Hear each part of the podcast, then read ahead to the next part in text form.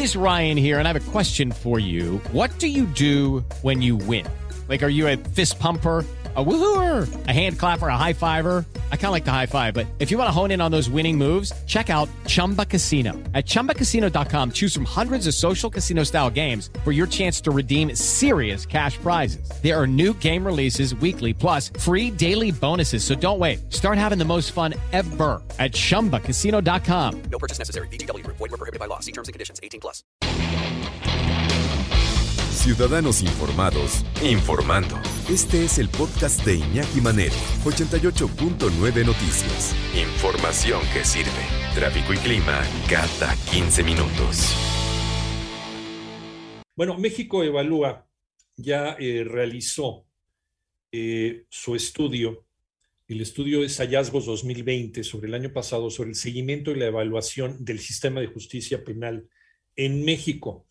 Y algunos de, las, de los hallazgos pues, que se encontró, la redundancia, con este, con este estudio, em, hay, hay, datos eh, interesantes. Por ejemplo, el, algo que ya sabíamos, finalmente no es una sorpresa, desgraciadamente, para un país como México, ¿no? 94.8% de los delitos denunciados se quedan impunes. ¿Por qué? Porque hay gente que se pasa a lo mejor 20 años en la cárcel sin que un juez llegue y decida ¿no? cuál va a ser la historia de esta persona, si es inocente o culpable. Y a lo mejor estuvo más tiempo del que debería ser por la condena, por la condena si es que fuera hallado culpable. Es, es, un problema terrible la administración de la justicia en este país. Vamos a platicar y agradecemos mucho que nos tome la llamada en 88.9 Noticias con Cristel Rosales, investigadora del programa de justicia de México. Evalúa. ¿Cómo estás, Cristel? Muy buenas tardes.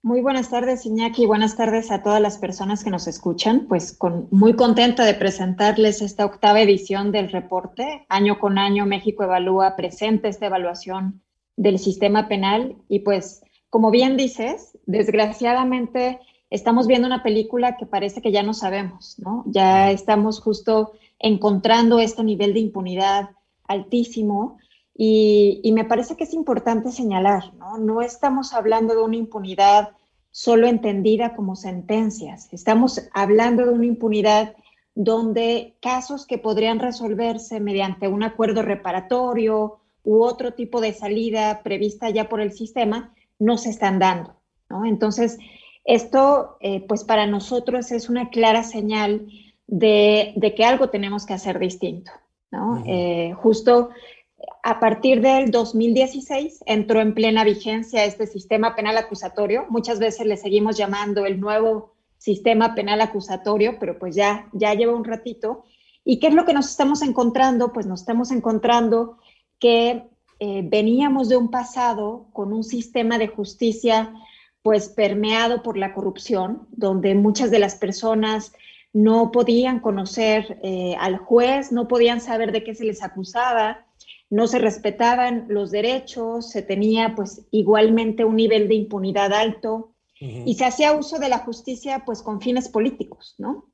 Eh, lo que hoy estamos viendo pues es que en definitiva, si bien hay luces de esperanza en algunas entidades, y ahorita te platico un poquito de eso. ¿De cuáles son? Lo, ajá, lo que estamos encontrando en la película general del país, pues es em, que prácticamente eh, eh, se ha dejado a la inercia la consolidación de ese sistema penal acusatorio y por eso no, es, no tenemos todos los, los resultados que quisiéramos ver, ¿no? Tenemos un sistema que sigue sin garantizar derechos.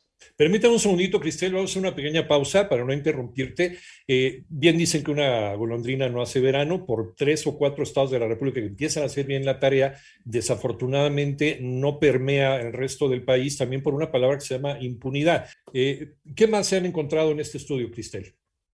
Sí, pues justo como te platicaba, encontramos un nivel de impunidad que asciende pues casi ¿no? al 95% de los casos.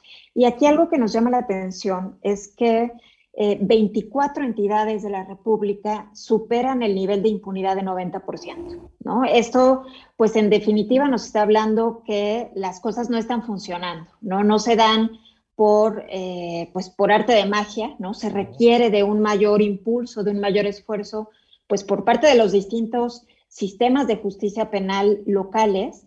Y ahí, ¿qué es lo que nosotros nos encontramos? ¿no? Encontramos entidades que pues se han comprometido con este impulso, que han buscado fortalecer a las distintas instituciones y que han buscado también pues corregir lo que se tiene que corregir. Tenemos ahí el claro ejemplo de Zacatecas. Todos sabemos muy bien que Zacatecas es una entidad que está sufriendo pues una terrible violencia, pero ante ello la Fiscalía, el Poder Judicial y distintas instancias pues están buscando operar, digamos, de la mejor manera posible y lograron reducir su impunidad en 15% del 2019 al 2020. También tenemos entidades como Nuevo León o Querétaro, ¿no? que han buscado funcionar, digamos, articular los distintos eslabones de la cadena, porque esto no se da solo por el esfuerzo de una institución, sino se requiere justo pues de articular todos los esfuerzos. Y ahí queremos nosotros poner el énfasis en, un aspecto que nos parece importantísimo. El tránsito a este sistema de justicia penal acusatorio tuvo como principal motivación proteger los derechos. Cualquiera de nosotros puede ser víctima o puede ser acusado de un delito. Y en cualquiera de los dos casos, pues quisiéramos que se respeten nuestros derechos. ¿Qué es lo que nos estamos encontrando? ¿no? En el caso de las personas imputadas de un delito a las que se les acusa, pues una de cada cuatro detenciones son calificadas como ilegales. Y sabiendo que pues no se respetó el debido proceso, que no, no se están enfrentando a un juicio justo, pues esta calificación de una detención ilegal, que además es hecha por un juez, tendría que darnos lugar a la liberación de la persona, pero no está siendo así. De todas las detenciones ilegales, solo se libera al 3% de las personas. Entonces, ¿qué, ¿qué, es lo que está pasando? Pues en realidad las personas siguen estando detenidas, siguen estando posiblemente en prisión, eh, cuando pues no han tenido acceso a estos derechos. En el caso justo también de las personas que son acusadas, nos encontramos con un elemento que nos, pues nos prende un foco de alarma, ¿no? Con esta eh, reforma constitucional que fue promovida por el gobierno federal y que recién se aprobó en febrero pasado, que amplió los, el catálogo de delitos considerados como graves, pues ahora tenemos mucho más personas con esta medida que le llaman prisión preventiva. Tenemos un incremento de 21% de las personas. Y aquí solo hay que recordar, ¿no? Estas personas que están en prisión preventiva, no se sabe si son culpables o inocentes, pero ya están ahí, ya están ahí purgando una pena, una pena anticipada, en lo que se hace la investigación, ¿no? Justo esto que platicabas tú. Eh, ¿Cómo podemos hablar de los derechos de las personas si pues estamos en automático eh, ejerciendo pues este brazo pues de fuerza y, de punitivo por parte del Estado. ¿no? ¿Dónde está la resolución rápida y expedita ¿no? de, los, eh, de los asuntos? Cuando hay gente que lleva 20 años en la cárcel, cuando a lo mejor la pena hubiera sido de 5, ya, superó por mucho lo que debería estar de haber sido hallado culpable. Y a lo mejor fue inocente y estuvo 20 años de su vida, ¿no? aprendiendo mañas o viviendo la vida en la cárcel de una manera completamente injusta, porque un juez no se le dio la gana o finalmente no hay voluntad política y está ahí apilado el, el, expediente de, de, esta persona, ¿no? Completamente de acuerdo. Justo esa es la situación a la que nos estamos enfrentando y me parece que, pues, un tema que no podemos eh, dejar pasar es la debilidad estructural que enfrentan las defensorías públicas y las comisiones de víctimas. estas instancias fueron creadas justamente para representar nuestros intereses, para protegernos en caso de ser víctima o en caso de ser acusados y lo que estamos viendo, pues, es que son instituciones completamente desdibujadas ¿no? del sistema de justicia penal. Tan solo veamos, por ejemplo, el presupuesto o los recursos que reciben. Una defensoría pública recibe en promedio 8 centavos por cada peso que recibe la fiscalía, que es la instancia que acusa. ¿No? Entonces, eso de entrada ya nos está hablando de una desventaja. Y si vemos el caso de las comisiones de víctimas, las comisiones reciben 32 centavos por cada peso que recibió la Defensoría. Entonces todavía estamos hablando de una situación pues de suma simetría, de mucha desigualdad y que está impactando pues en la protección de nuestros derechos. Ahora hemos hablado de las personas que son imputadas, pero también está el caso de las personas que son víctimas. Uno de los derechos que tendrían que protegerse cuando somos víctimas del delito, pues es el derecho a la reparación integral del daño. Sin embargo, ¿qué es lo que estamos encontrando? Solo se repara el daño en el 0.30% de las personas. Uf, no es nada.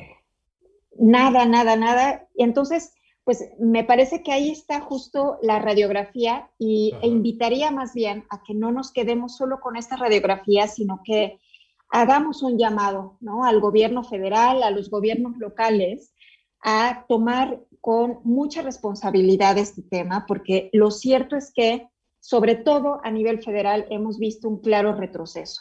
Hemos visto una instancia que está encargada del sistema penal y que claramente no está realizando esfuerzos suficientes. Eh, eh, Cristel, ¿dónde podemos encontrar eh, para darle lectura a este, a este hallazgo 2020? ¿Alguna liga que nos recomiendes para poder tener conocimiento sobre estos datos, la verdad, riquísimos que nos estás regalando?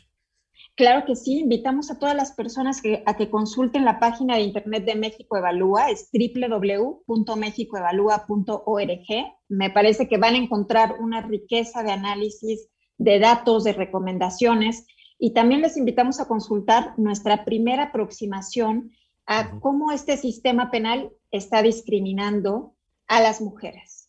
Sí, porque además otra cosa bien importante es una evaluación con enfoque de género, ¿cierto? Sí, por completo, ahí están justo los datos. Estamos viendo una aplicación de la justicia que si bien se habla de una ley que es pareja para todos, lo cierto es que se está aplicando de manera discriminada para las mujeres. Cristel Rosales, investigadora del Programa de Justicia de México, evalúa hallazgos 2020, extraordinario trabajo. Muchísimas gracias por esta charla, Cristel. Gracias a ustedes por el espacio. Que te vaya muy bien, un abrazo.